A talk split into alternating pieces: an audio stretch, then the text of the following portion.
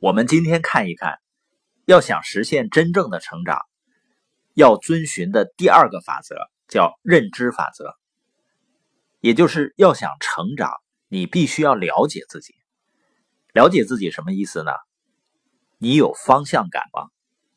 我呢，在生活中是没有方向感的人。比如你问我家面向南还是面向北，我住的这个小区是南区还是北区，我要寻思一会儿，甚至寻思很长时间。所以我问路的时候呢，别人告诉我往东啊、往西啊，我都会问他是往左还是往右。那意味着什么呢？我要出门的时候，以前没有导航，我必须要带着地图。那现在好了，有导航。那有了导航呢，就意味着你要确定两件事情：一个呢，就是你现在在哪里；另外一个呢，你要去到哪里。你发现，当我们设定好目的地的时候啊，我们在前进的过程中有可能会走偏。这个时候，导航会不断的指引我们回到正确的轨道上。所以呢，确定目的地很重要，是吧？如果没有目的地，再好的交通工具，我们也不知道去哪里，也到不了任何地方。那我们今天所谈的方向呢，不是地理上的方向，它是我们生活上的方向，也就是未来两年、五年或者十年、二十年，你要去到哪里，你的目的地在哪里？那谈到方向感的时候呢，人基本上是分成三类的。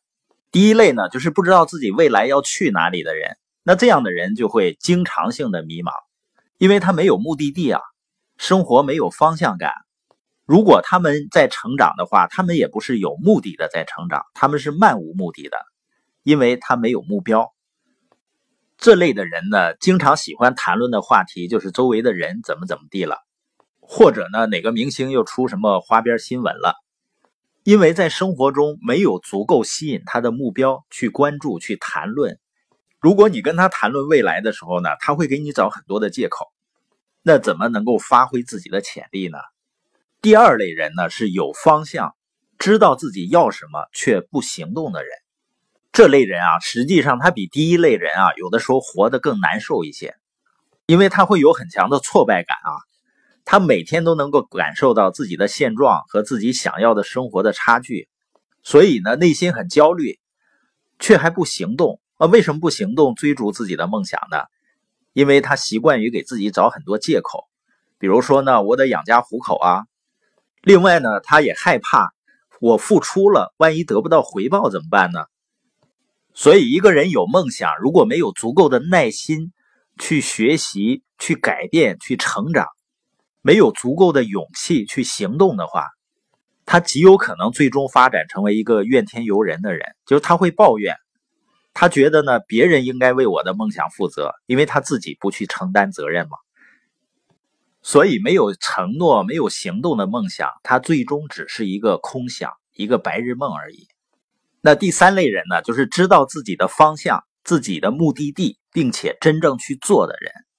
但难道不是每个人都愿意为自己的梦想采取行动吗？实际上是很少的。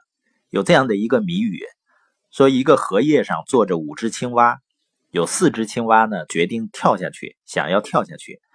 那荷叶上还剩几只青蛙呢？答案是还有五只。为什么呢？因为想跳下去和真的跳下去是有区别的。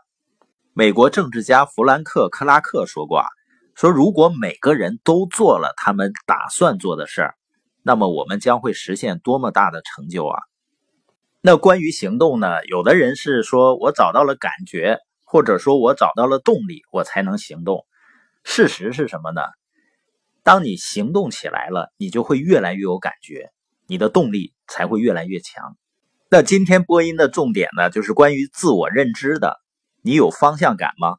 你愿意为自己的梦想立刻采取行动吗？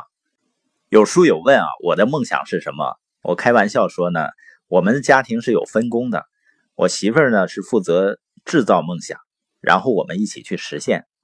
她有一百个梦想的。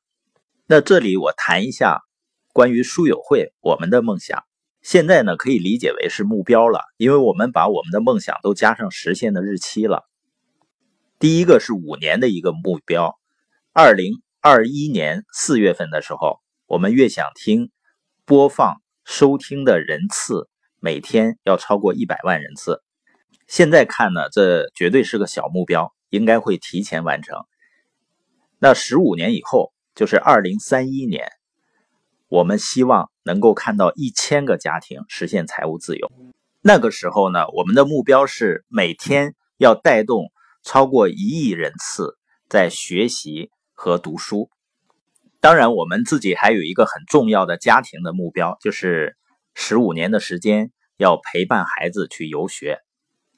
一千个家庭实现财务自由呢？这个目标以前就有，五年前就有，但当时呢定为就是我说我这辈子就是在离开这个世界之前，如果能够看到我们的系统能够培养一千个家庭实现财务自由的话，就觉得是非常满意了。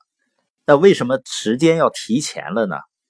就是因为我们现在真的处在一个伟大的时代，人类历史上从来没有过的普通人离财富是如此的近。